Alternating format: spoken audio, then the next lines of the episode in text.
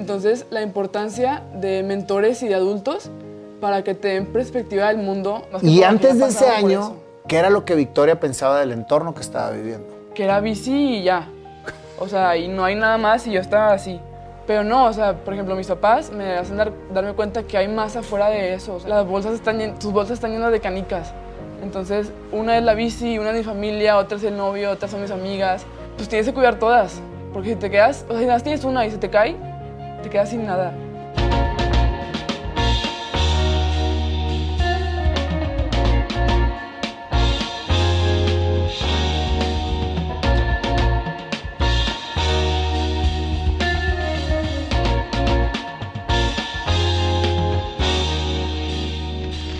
Victoria, no sabes el gusto que me da tenerte en este programa. Gracias por invitarme, tío. La conozco desde que nació, imagínense nada más.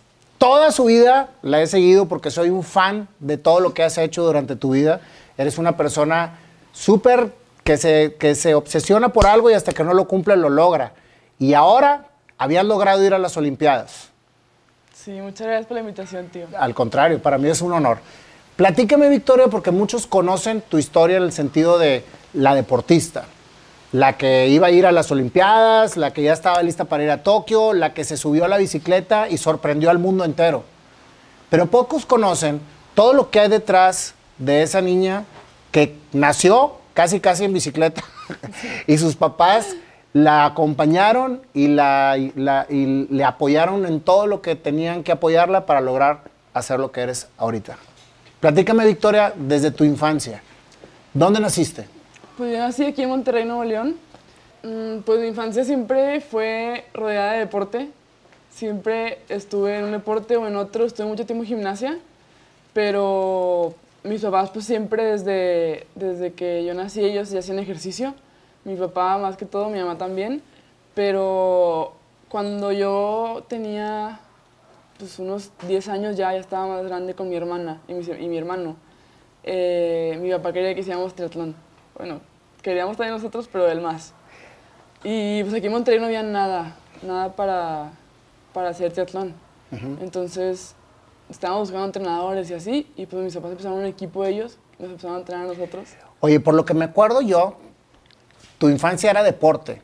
Sí. ¿A qué jugabas aparte de, de- de hacer deporte? Porque ustedes empezaron a tomar el deporte hasta como juego, o sea, porque salir a jugar era salir a andar en la bici o salir a correr, etcétera. Sí. Pues nunca me costó mucho trabajo hacer deporte porque desde que me acuerdo lo hago. O sea, de una manera u otra siempre, siempre estuve haciendo ejercicio. Eh, estaba en gimnasia mucho tiempo, muchos años. Entonces, eh, obviamente sí hacía más cosas, pero desde siempre deporte. Te empezaste a enfocar en la bicicleta. Yo sé que tus papás son ciclistas. eh, tu papá eh, de toda la vida, me acuerdo que, que fue un, que es un aguerrido del, del deporte y como que se los metió desde chiquitos de manera profesional. O sea, decir, oye, denle, denle. Creo que un poquito el sueño de él era, era cumplir su sueño con, con ustedes, ¿no? Sí, creo que pues él no tuvo las mismas oportunidades que él me da. Entonces, él pudo haber sido alguien, o sea, una estrella en el ciclismo, por ejemplo, o en cualquier otro deporte. Pero pues igual eran otros tiempos y no tenían las mismas oportunidades. Entonces, creo que por eso él me da las oportunidades, bueno, mi familia completa, mi mamá también, eh, me dan las oportunidades para que yo pueda hacer eso. ¿A qué edad empezaste a subirte la bici de manera profesional? Profesional, bien, hace seis meses. Hace seis O sea- meses y calificaste para la Olimpiada. ¿Qué tal? Sí, porque sí, o sea, yo en el ciclismo, eh, ciclismo puro porque estaba en triatlón, que unos dos años y a los 13 empecé con puro ciclismo, ciclismo de pista y ciclismo de ruta. Pero siempre era como que eh, pues, el deporte, o sea, en las tardes hago ciclismo y en la mañana soy otra persona, o sea, voy a la escuela y tengo mis amigos y todo. Y siempre fue así hasta pues toda la categoría junior, juvenil. ¿Tú sabías el potencial que tenías, Vic? No.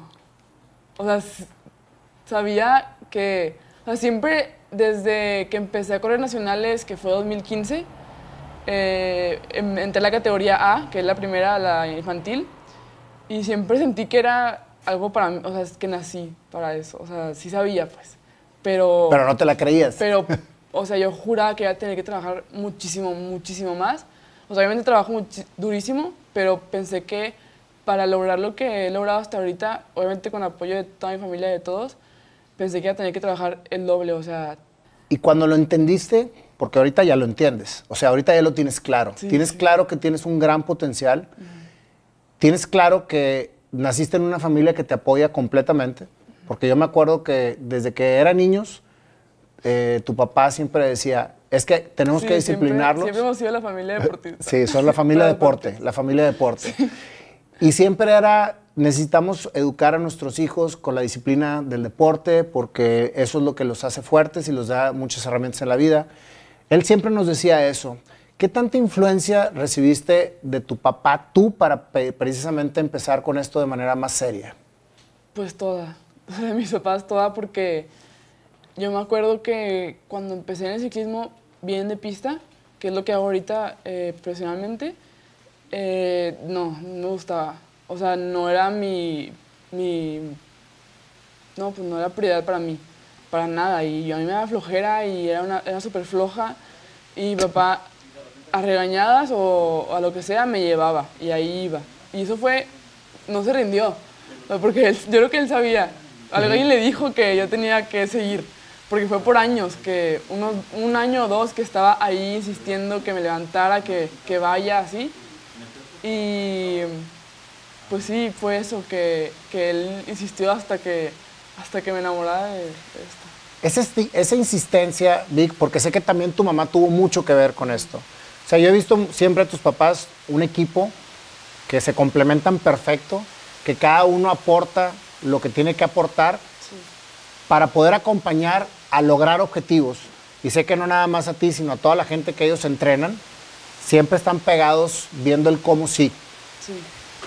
¿Tú sentías un compromiso silencioso con tus papás por lograr lo que ellos querían? ¿O realmente empezaste tú a hacerlo claro para ti? Pues creo que en ese momento yo siempre fui muy competitiva. Entonces yo siento que, por ejemplo, llevo una competencia, no importa cómo esté, si quiero ganar, o sea, no sé cómo lo hago, pero... Ganas. Ajá, o sea, o por dar la contraria, que es casi siempre por eso, o sea, mi papá, de que no vas a ganar porque no fuiste a entrenar toda la semana y yo, yo sí gano, o sea. O sea, a veces por eso, a veces porque me preparé bien, obviamente, o sea, muchas veces porque me preparo bien, pero siempre es la cabeza la que, la que decide el día. O sea, si yo llevo un día sin ganas, aunque traiga piernas, aunque esté preparada, no. Pero fíjate qué importante lo que estás diciendo, Vic. Porque muchas veces por, recibir un reto logras, logras el objetivo.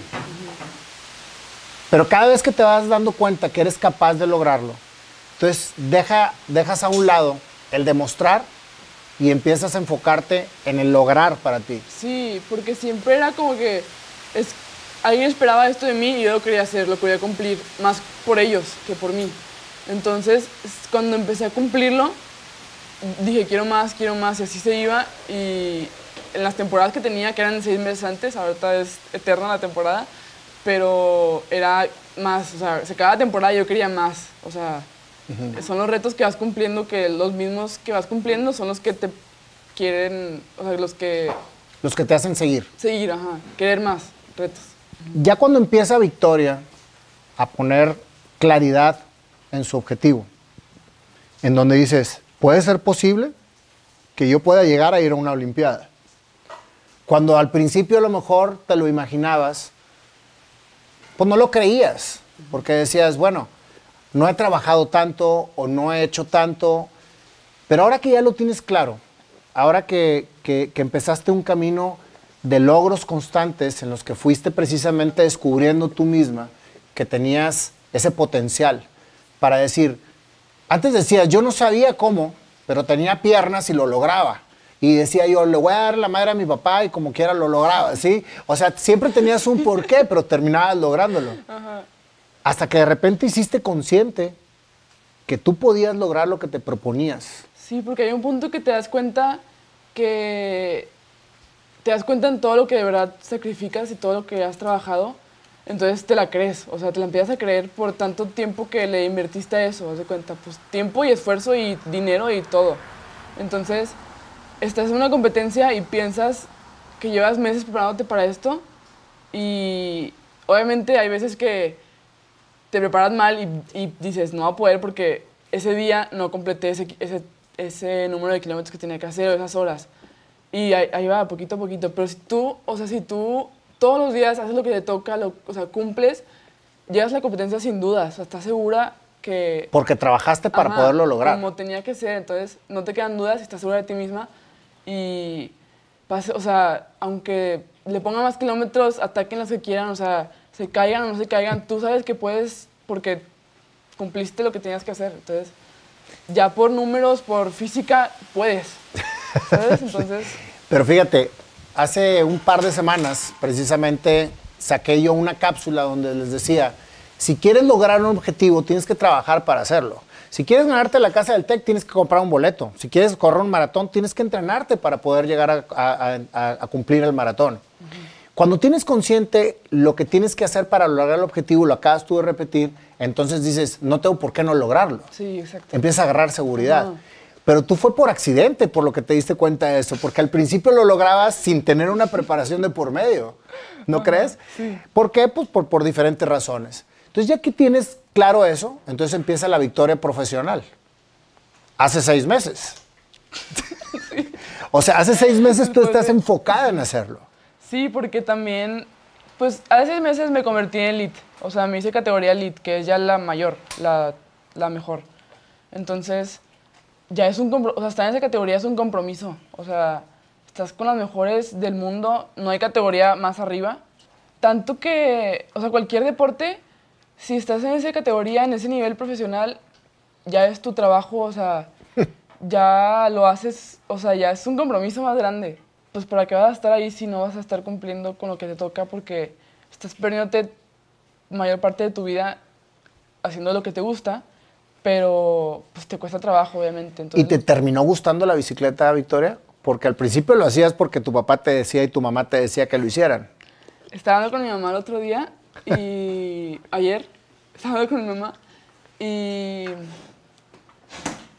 tuve una junta hace unos días de lo que viene para mí y pues mi calendario ahorita está lleno, va a estar lleno.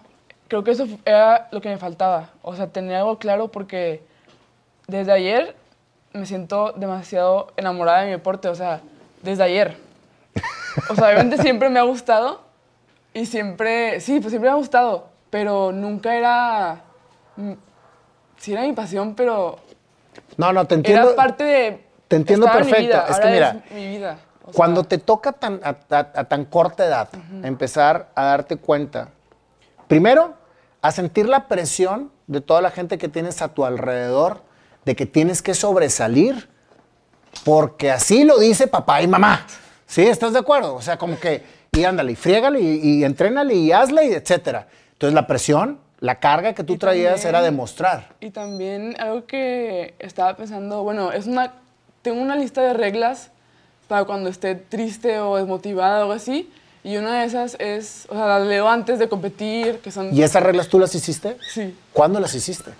Pues las, las, las he ido... Complementando, Ajá. o sea, sea Pero pues una de esas es, sea, o sea, ser alguien a... No alguien.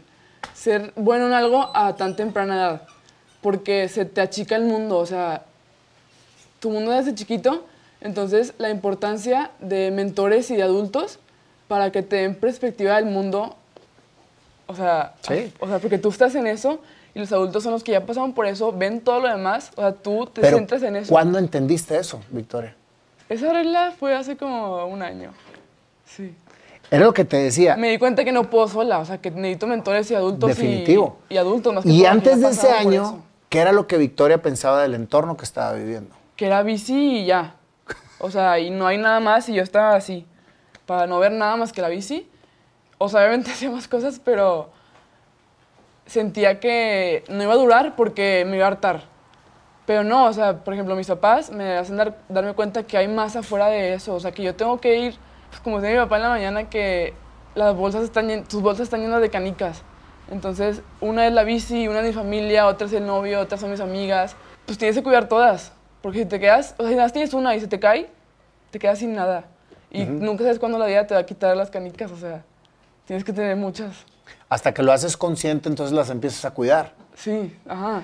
Es y que- cuidarlas, porque otra de las reglas es eh, que mm, obviamente el trabajo duro y el esfuerzo y la dedicación te van a hacer llegar a donde quieras, pero también la recuperación, los amigos, la familia, los hobbies, porque el otro día estaba leyendo un artículo y todos los científicos de premio Nobel, todos tienen un hobby y todos son buenísimos en su hobby, o sea, parte de, de lo que se dedican. Y eso es súper importante también tener una ruta de escape cuando la necesites. O sea, puedes hacer otra cosa cuando la necesites. ¿Y cuál es tu hobby?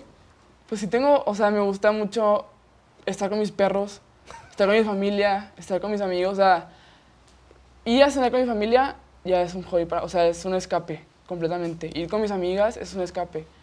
Cuando muy poquitas, no muy poquitas veces, ahora sí muy poquitas veces lo puedo hacer, pero aprovechar eso, o sea, tener eso siempre, poder tener eso siempre, o sea, no, no, o sea, mucha gente me dice de que ser deportista es olvidarte de todo, sacrificar todo, pero no, o sea, no puedes sacrificar todo porque nunca sabes cuándo te va a pasar algo. o me encantó, lo que, no quiera, oye, me, pero- encantó lo, me encantó lo que dijiste de las canicas. Porque si lo tienes claro y a cada rato imaginas estar tocando las canicas, dices tú, ahora con qué canica voy a, voy a, voy a poner mi tiempo, ¿no? Y son las canicas con, la que, con las que enfrentas los problemas. O sea, saber que tienes canicas para afrontar algo. Sí, claro, Ajá, por o sea, supuesto. y es, es con tu familia, es con tus amigos. ¿No te pasó sea, nunca de chiquita? Porque a, a mí sí me pasó, ¿eh? Siempre traía como que un amuleto o algo, algo que me diera seguridad. Yo tenía un monito chiquito, ¿sí? Que era el que siempre traía en la bolsa. Y cuando me sentía temor- temeroso de algo o cuando me, se me sentía que estaba afrontando algo que me, me- que me hiciera sentir vulnerable, me metía la mano a la bolsa y agarraba el monito. Y eso me hacía sentir seguro.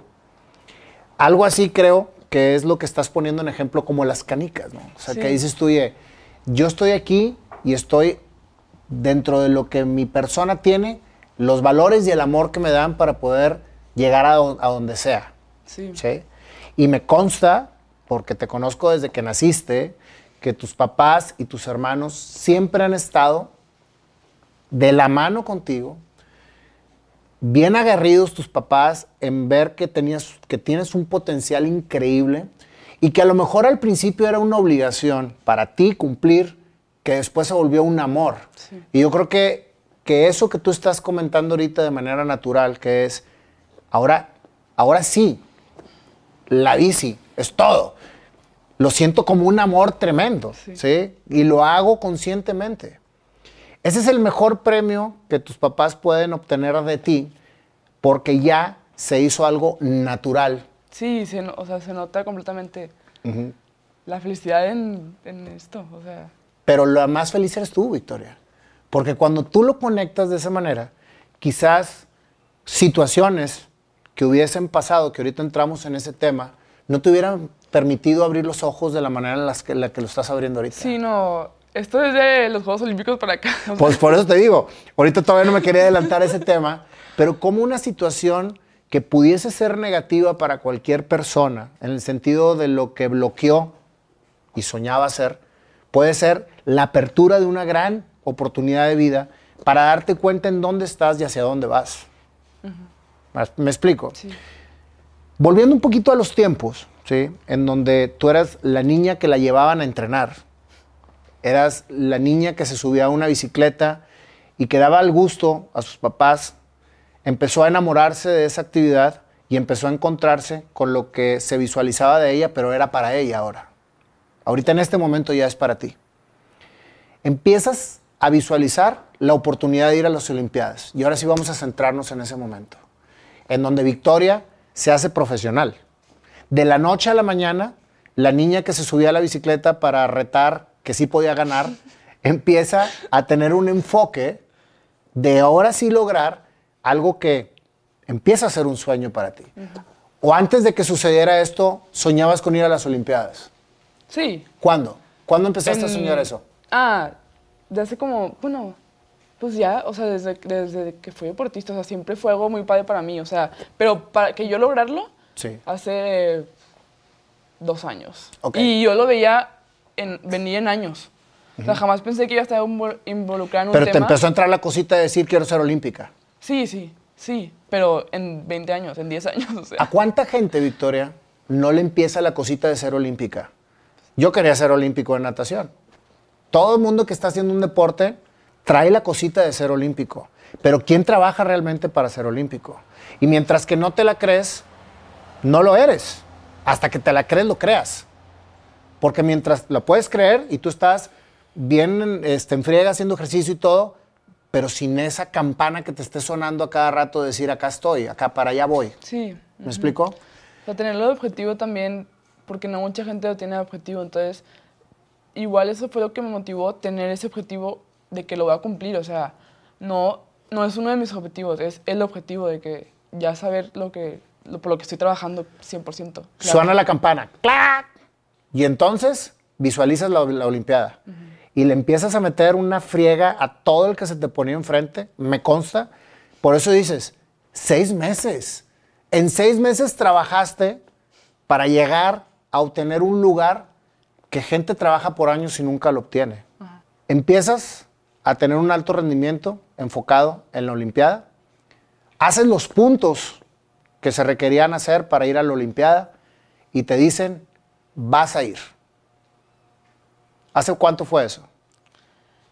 Me dijeron que tenía la oportunidad de ir en enero, En enero de este año, que podía, o sea, que podía estar ahí. Ajá. que podías estar ahí, tenías que hacer varias cosas para Sí. lograrlo. Sí, o sea, que estaba en la lista de preseleccionadas, por ejemplo.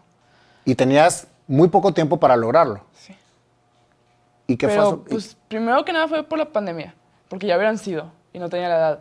Entonces, por la pandemia, pues, me dijeron en enero que podía estar y, y que iba a haber copas y selectivos para, bueno, no selectivo exacto, pero que nos iban a evaluar, pues, a, todas, a las que estábamos en la lista.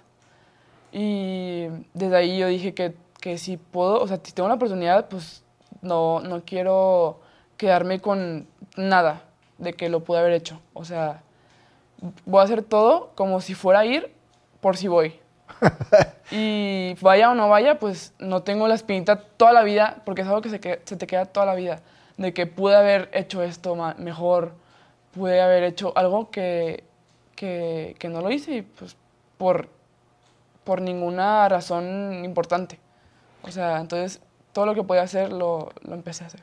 Ya llevas dos reglas que me dijiste. ¿Qué otras reglas traes dentro de tu libreto? Otra regla es eh, tu identidad. Eh, separar tu identidad, o sea, tu persona, con lo que haces, que no es lo mismo, que no tiene, o sea, sí tiene que ver, pero es algo completamente diferente. Lo que haces no es lo que eres. Entonces, si, si tú llegas, o sea, por ejemplo, obviamente en una carrera deportiva fallas más de lo que ganas. Entonces, si cada vez que fallas te echas la culpa porque tú hiciste algo, o sea, que tú fallaste, vas a estar mal de emocionalmente, o sea, porque pues pude haber fallado en esto, pero tengo mil cualidades más, o sea, bueno, no mil, pero pues soy bueno en otras cosas. Entonces fallé en, en esa carrera. ¿Cuántas fallas tienes que tener para realmente llegar a ser una buena deportista? Muchas. Sí, miles, miles. Pero toda esa parte de lo que tú estás hablando, de no ser lo que haces, ¿sí? que, que separar esto es algo bien interesante, porque lo que eres es lo que tú misma forjaste desde niña. Sí, no echaste la culpa cuando fallas a ti, a tu persona, de que yo soy mala. O sea, yo en general, toda yo soy mala porque fallé en esto. No, fallaste en eso, pero no, tú no fallaste. O sea, falló tu cuerpo, falló tu cabeza o algo, pero yo no soy una persona mala por no cumplir algo que, pues sí, una, una carrera, por ejemplo. No por, no eso soy vas a, no por eso vas a Ajá. dejar de ser la persona que eres. Sí, creo que una de las habilidades más importantes es tener una memoria corta. O sea, obviamente aprender de tus problemas, pero digo, aprender de tus errores, pero olvidarlos. Sí, no estarte machacando que Sí, por qué y sí. por qué y por qué lo Y- cometí. Y cosas que le decía a mi mamá, que cosas que te funcionan en algún momento, te funcionan en ese momento, pero hay que seguir buscando maneras, buscando opciones. O sea, no porque te haya funcionado hacer esto una vez y ganaste, va a pasar siempre. Entonces creo que es un problema que la gente se atora ahí, de que estoy haciendo lo que ya hice para ganar, porque gané una vez haciendo 10 entrenamientos al día y ahorita lo estoy haciendo y no estoy ganando. Entonces la gente ya se considera mala porque, porque con esa cosa que hizo ganó, pero hay otras maneras, hay otras formas, eh, las cosas evolucionan, o sea, hay mejores opciones, o sea, y siempre buscar una mejor opción, o sea, no clavarte con algo que ya hiciste. ¿Qué crees tú, Victoria, que fue, que ha sido lo que te ha llevado a tener ese pensamiento? O sea, la educación, la vivencia con la familia, lo que te tocó ver de tus padres. Platícame, porque eso es bien importante en un deportista, que muchas veces no lo, no lo tocamos. Vemos al deportista que logra sus cosas por entrenar y por ser súper perseverante y todo, pero hablemos de la cabeza, sí, de, la, de la parte mental, que yo creo que es una parte muy importante que pocas, poca gente toca. ¿Cómo fue tu educación en casa y cómo fue la vivencia en la familia que te ayuda precisamente a tener esa estabilidad emocional? Ajá, porque decía que, te decía que, que obviamente el esfuerzo y la dedicación y todo te va a hacer llegar ahí, pero o sea, también todos los valores que me educaron mis papás, o sea, creencias, eh, muchas cosas que yo he visto alrededor mío, o sea, no, no es solo lo que tú piensas, es lo que gente que ya pasó por eso, gente que ve perspectiva más grande, ya sabe. Entonces, tomar un poquito de todo, de todas partes, o sea, para construir algo grande, o sea, no, no puedes hacer todo tú sola. Tienes unos papás muy presentes, tienes una familia muy presente que creo yo que son precisamente la base estructural de toda tu persona en el sentido de lo que has logrado. ¿no? O sea, el, hecho del acompañamiento y de la dirección que te han dado ellos precisamente para lograr esto. Sí, la confianza de que pase lo que pase, o sea, falle o gane o pierda, la gente que de verdad le importa estar ahí, no importa lo que haga. Ese, ese, ese compromiso tan grande que tú, que tú sientes de demostrarle al mundo lo capaz que es Victoria en el deporte, en la persona de Victoria estás con la seguridad de que ganes o pierdas, estará la gente que te ama a tu alrededor. Mis canicas Tienes tus canicas ahí. Eso es precisamente una parte que pocos volteamos a ver en un deportista de alto rendimiento. La base estructural que hace la mentalidad fuerte y que pueda precisamente ganar todas las competencias, sea deportivamente o no. Y también busca, o sea, en, en, tu carrera de vida deportiva, de trabajo, de todo, vas a conocer a muchísima gente, o sea, te vas a, te vas a abrir con muchísima gente y todas las personas tienen algo bueno, entonces buscar eso algo bueno y que te ayude a ti, o sea, buscar algo bueno a cada persona porque, pues, son ideas diferentes que te pueden ayudar a ti, que tú no las piensas, pero otra gente las tiene. Y tomar algo de cada quien, o sea, de la gente que conozcas, creo que es súper importante. Conocer gente, pero guardar algo de cada persona. Siempre tratar de sacar lo positivo de las personas que tienes enfrente. Porque me imagino que dentro del mundo en que ya entraste, que es un mundo de competitividad, es un mundo de envidia, es un mundo de señalamiento, es un mundo de esperar de todos, tienes que tener muy, pero muy claro el hecho de, de lo que tú eres para dos cosas para que no se te suba la fama, porque se te puede subir y luego después te mareas y te caes. Sí. Pero también para soportar todas las vibras que te dan alrededor de tu persona, que yo creo que viviste bastantes durante este proceso. Ya cuando te dicen, Victoria, tienes oportunidad, vas a tener que hacer todo esto y si lo logras, vas a las Olimpiadas. Te enfocaste ahí, Victoria. Sé que lograste todo y hasta superaste lo que te pidieron. Ahora sí, estás concentrada para ir a la Olimpiada. Platícame ese momento. Es que pensarlo me dan ganas de llorar, pero... Platícalo abiertamente, porque eso es precisamente de lo que se trata esta entrevista, de sacar lo que hay detrás de esa persona. Pues em, un mes antes, un mes y medio, no, un mes y una semana antes de que las ciclistas se fueran a Tokio para las pruebas de ciclismo, eh, lo hicieron oficial, mi asistencia. Un mes antes. Un mes y una semana. Desde la semana yo ya me voy a concentrar un mes. ¿Qué sentiste en el momento que lo hicieron oficial? Pues algo, o sea, que lo que estaba haciendo iba a valer la pena. O sea, que no estaba Que lo que hiciste valió la pena. Ajá. Y lo que estaba haciendo, porque también seguía entrenando todos los días, muchísimas, o sea, entrenando mucho, pues. Entonces, moda la concentración fue en Toluca, en la altura, frío, lluvia. Éramos, era una villa, eh, una villa es un hotel para, bueno, es como un hotel para deportistas, o sea, están concentrados ahí Y pues normalmente en las villas están pues, los velódromos, las pistas de atletismo, albercas y así todos los deportes cerca. Entonces la de Toluca estaba abandonada. O sea, no había ni un alma, no había nadie. Éramos Julie Verdugo, otra ciclista muy buena, yo, su entrenador, una, una entrenadora y una terapista. Era todo lo que había en la Todo lo villa. que había. Y el cocinero. ¿Y Y, el guardia que nos abría el velódromo. Entonces éramos ¿Y ahí cinco dormían? personas. Sí, y ahí llegaba hasta un mes. Con lluvia y estaba frísimo. Nos tuvimos que acoplar a la altura porque también estaba súper alto. Entonces... sí, Todos los hasta- días eran entrenamientos de cuántas horas. Pues cuando tocaba uno, como cuatro horas, cinco horas. Pero cuando tocaban dos o tres, pues eran de dos, una hora o dos. Entonces sí, era, me levantaba entrenando y me dormía entrenando. O sea, ahí sí sentí, o sea, pasé lo que es se- o sea, estar para unos Juegos Olímpicos. O sea, lo que gente hace por cuatro años, yo tenía que hacer en un mes, imagínate. Entonces, pues lo estaba haciendo, entonces empezó la concentración. eh, obviamente, todo, todo lo malo que te estoy diciendo, yo lo veía bueno porque iba a ir a los Juegos Olímpicos, o sea, ya me iba a ir en un mes. Tú no veías el frío, la lluvia, la altura No, y no. la falta de gente y No, y... tú decías, es parte de mi preparación. Sí, sí, yo estaba feliz, o sea, estaba emocionada. Y, pero siempre con, una, con algo. Desde el selectivo yo le decía a mi mamá que sentía algo, que no, que, que me daba pesadillas en las noches, o sea, toda la concentración, me acuerdo, estuve cuatro, tres semanas.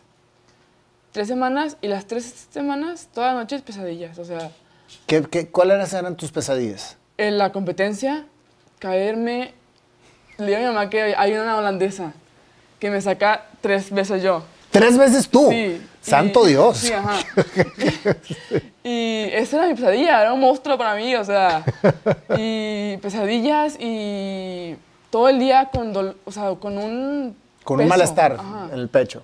O Yo sea, le llamo eso, feliz, le llamo pues- eso pechito. Sí, estando feliz, estando motivada, pero con algo. Entonces, eh, empezó la concentración, entrenando, y faltaba, era un jueves, y yo no sabía nada malo. O sea, para mí todo era bueno, yo ya iba a ir. Era un jueves y el lunes me iba. O sea, era un fin de El semana. lunes. O sea, Sí, ya- tú ya a tenías, Tokio. ya tenías Yo uniforme ya y tenía todo. uniformes, yo ya tenía maletas hechas, o sea, ya tenía documentos, aplicaciones, porque aparte por COVID era, o sea, era una exageración, y con japoneses más, o sea, eran documentos todos los días, doctores todos los días. Y mientras que tú estabas concentrada, afuera había una gran expectativa por Victoria porque, Ah, aparte- porque prensa y todo el mundo decía, Victoria Velasco, la revelación, va a las Olimpiadas. Aparte era eso, o sea, siempre, todo el tiempo era algo.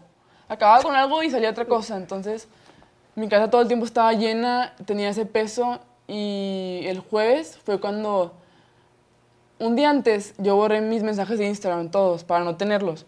Me fui a entrenar la primera sesión, porque entrené como tres veces ese día, y regresé después de una hora y no sé, 10 mensajes de, periodistas de aquí de, Monterrey, de México, oye, que ya sabemos que no vas a ir, de cómo te sientes y así.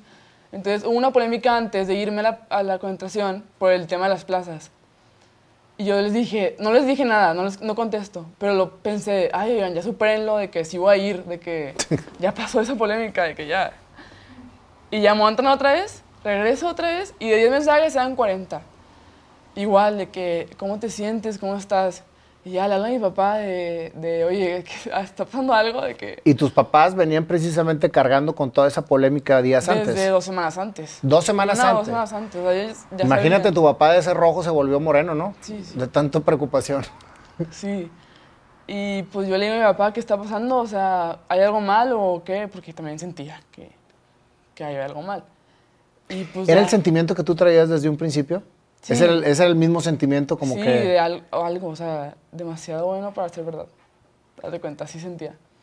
Pero pues al mismo tiempo sí me la creía. Ya me iba a ir en tres días. Entonces ya no había nada que podía pasar. Entonces creo que ese fue el dolor, que ya me iba a ir.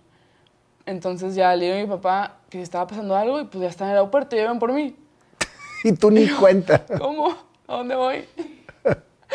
y, y sí, pues ya fueron por mí, me dijeron todo, me explicaron, eh, fueron errores y ¿Qué sentiste en ese momento en donde ya no ibas a ir, Victoria? Pues un sueño, o sea, que me quitaron, porque ya estaba ahí. Entonces, fue el, fue el estar tan cerquita el que me dolió tanto, o sea, ya, ya me iba. Pero fuera de eso, cuando me dijeron que iban por mí, fue un alivio también.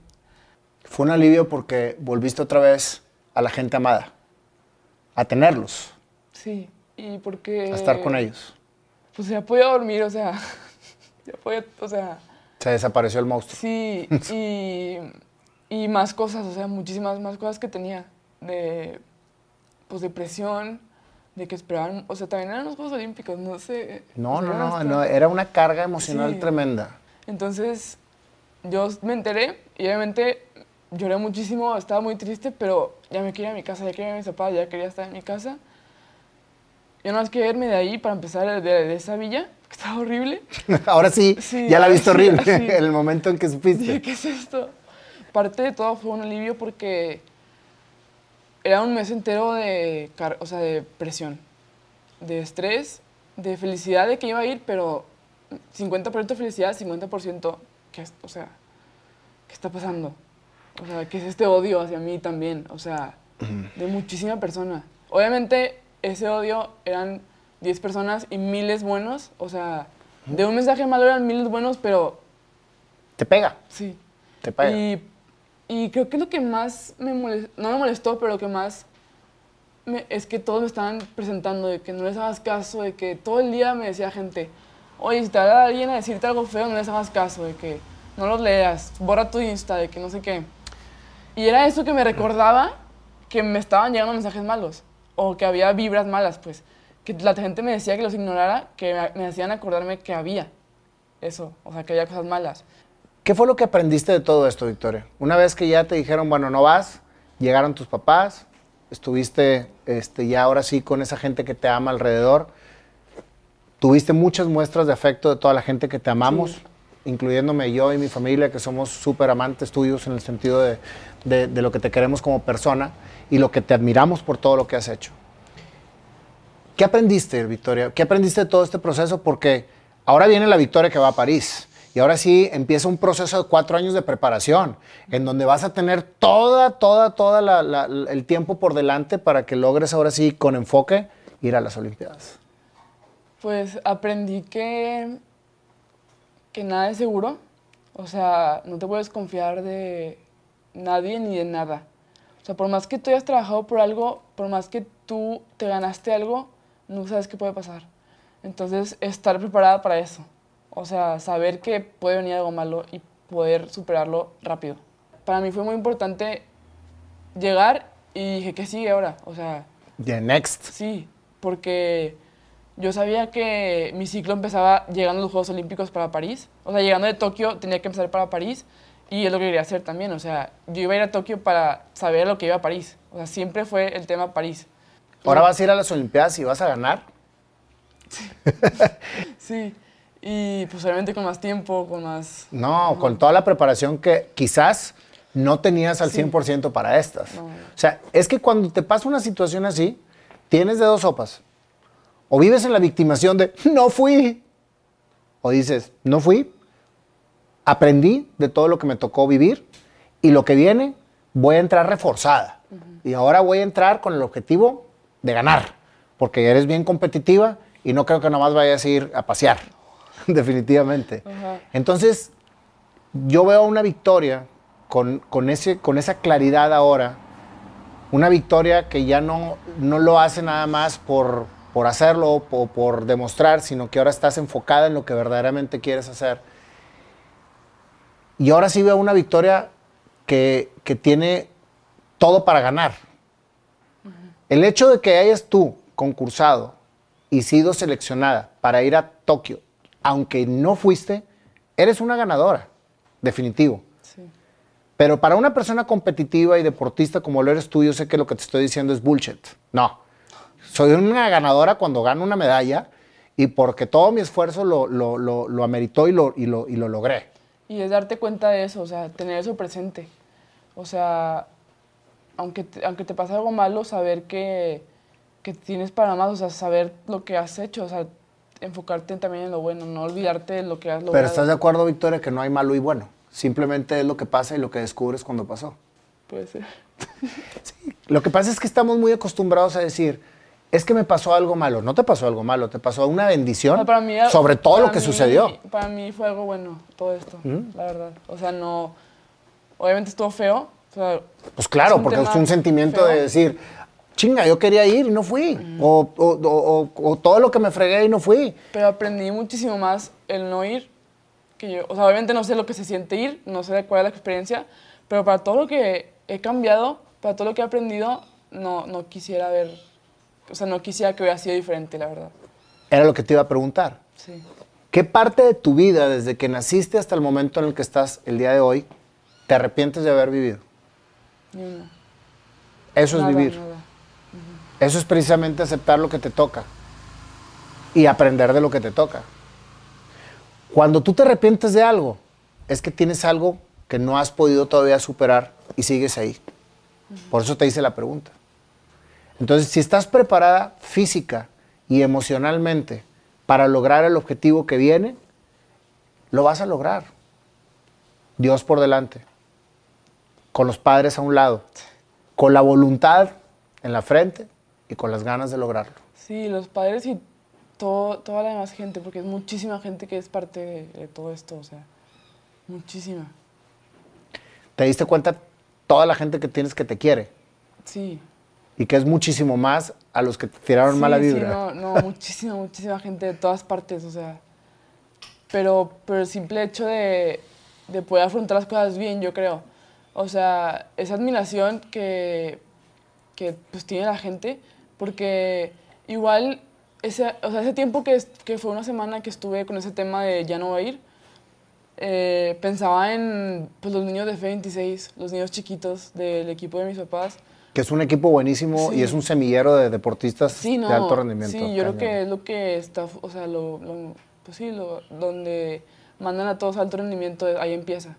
Entonces, pensé en- pensaba en ellos, pensaba en que si saben de mi, o sea, si saben de lo que pasó, no me gustaría que pensaran de que, de que, ay, si me pasa a mí voy a estar como ella así de triste o... ¿Qué consejo le das a todos los chavitos y chavitas que ahorita están precisamente soñando con ir a una Olimpiada? que pues desafortunadamente que van a pasar muchas cosas malas antes de llegar. Bueno, no malas, pero bueno, ajá, no. Aprendizajes. Sí, muchos aprendizajes, o sea, que van a oler. Vas a pasar por muchas cosas, vas a ser una persona completamente diferente para cuando llegues, pero, pero vas a llegar, o sea, sí, sí la haces, sí, las sí se arma. Muchas gracias, Vic. Gracias por todo este testimonio que nos diste. La verdad es que es algo bien bonito poderlo ver siendo tu tío y, queriéndote tanto. Para mí eres un orgullo. Siempre te presumimos, todos, te queremos demasiado. Seas olímpica o no, queremos a Victoria Velasco y queremos a esa niña que siempre fue entusiasta, positiva, aguerrida y buena persona con todos los que la rodean. Entonces, una persona como tú ya tiene una Olimpiada ganada, que es la vida. Muchas gracias, Vic, por tu tiempo. Muchas gracias por habernos compartido esta historia. Y te vamos a hacer tu canción ¿Ya? en este momento. Pues vamos a ver qué nos trae Panda para hacerte tu canción. No fuiste a las Olimpiadas, pero canción vas a tener. Oye, qué padre que te rías. Ya no es, ya, ya no es llorar, ya es reír, ¿verdad? ¿Qué huele? ¿Cómo estás, Pandita? Oye, esta es una situación bien especial. Porque Victoria, yo la vi nacer. Es más, estuve cuando la procrearon. Desde, desde aquel entonces conozco a mis compadres. Casi, casi. ¡Córtale, mi chavo! Oye, yo, yo sí quiero agregar algo. En en serio que este, hay algo que no te va a poder quitar nadie. Te quitaron un, un, un evento, te quitaron todo. Pero, ¿cómo te llamas? Victoria. Bueno, nadie te va a poder decir así. Y el nombre trae, trae planchado, y trae el sello de, de- de quién eres, y hacia, hacia dónde es tu, tu visión.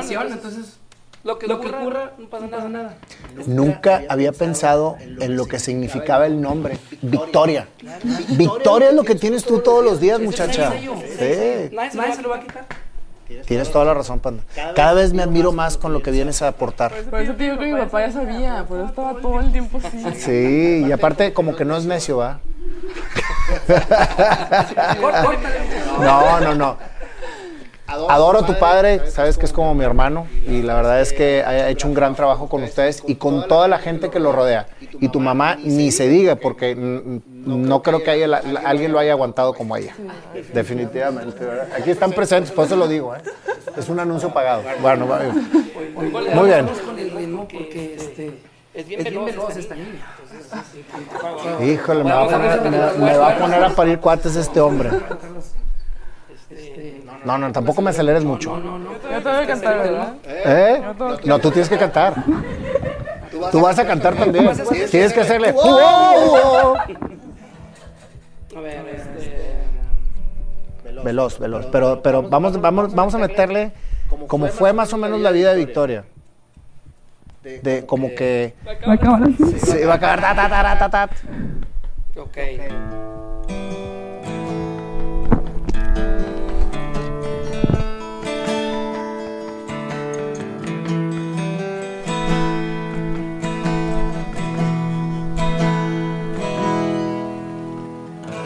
En tus ojos viste gran ejemplo a seguir. Padres deportistas, energéticos, te llevaban a ver el deporte como tal. Tus hermanos y tú veían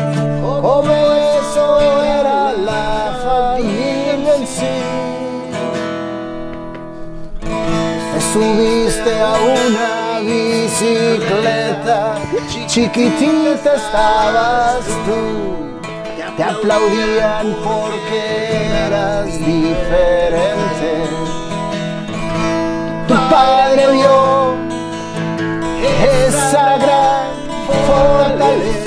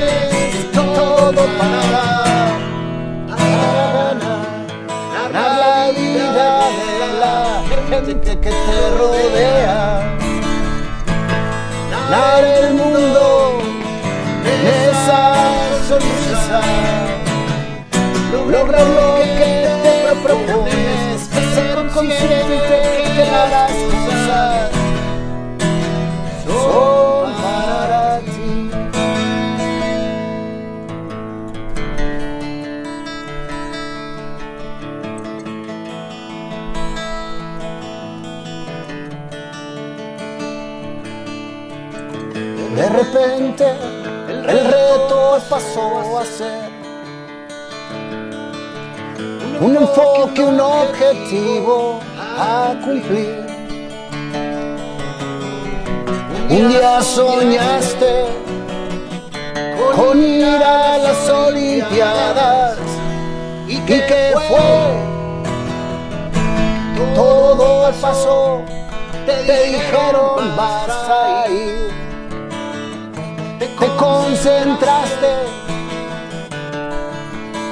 trabajaste, entrenaste duro en la oscuridad. Soñaste con miedo que iba a pasar. Un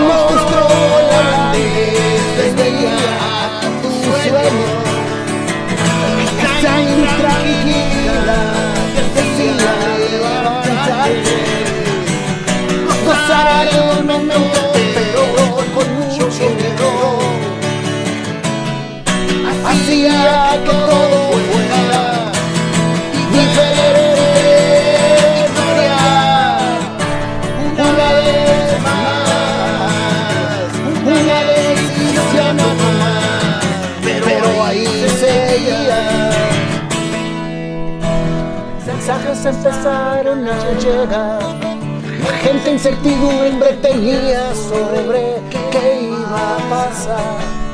Ese miedo salía, ese miedo invadía, hasta que llegó un punto en que preguntaste a papá, ¿qué va a pasar?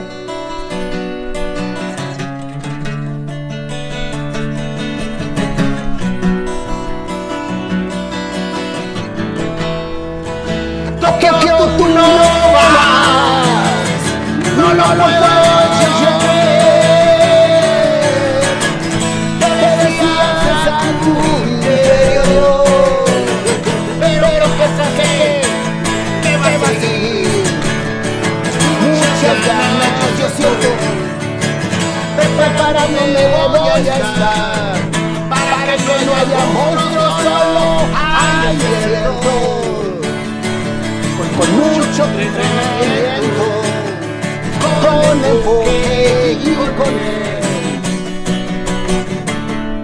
objetivo de ganar una victoria, como tu nombre lo dice, una victoria, pero la victoria fue el momento en que naciste, lo que todos nos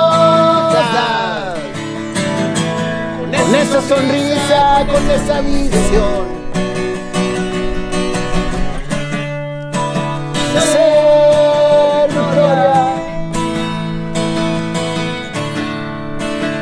Gracias, papá, mamá. Gracias,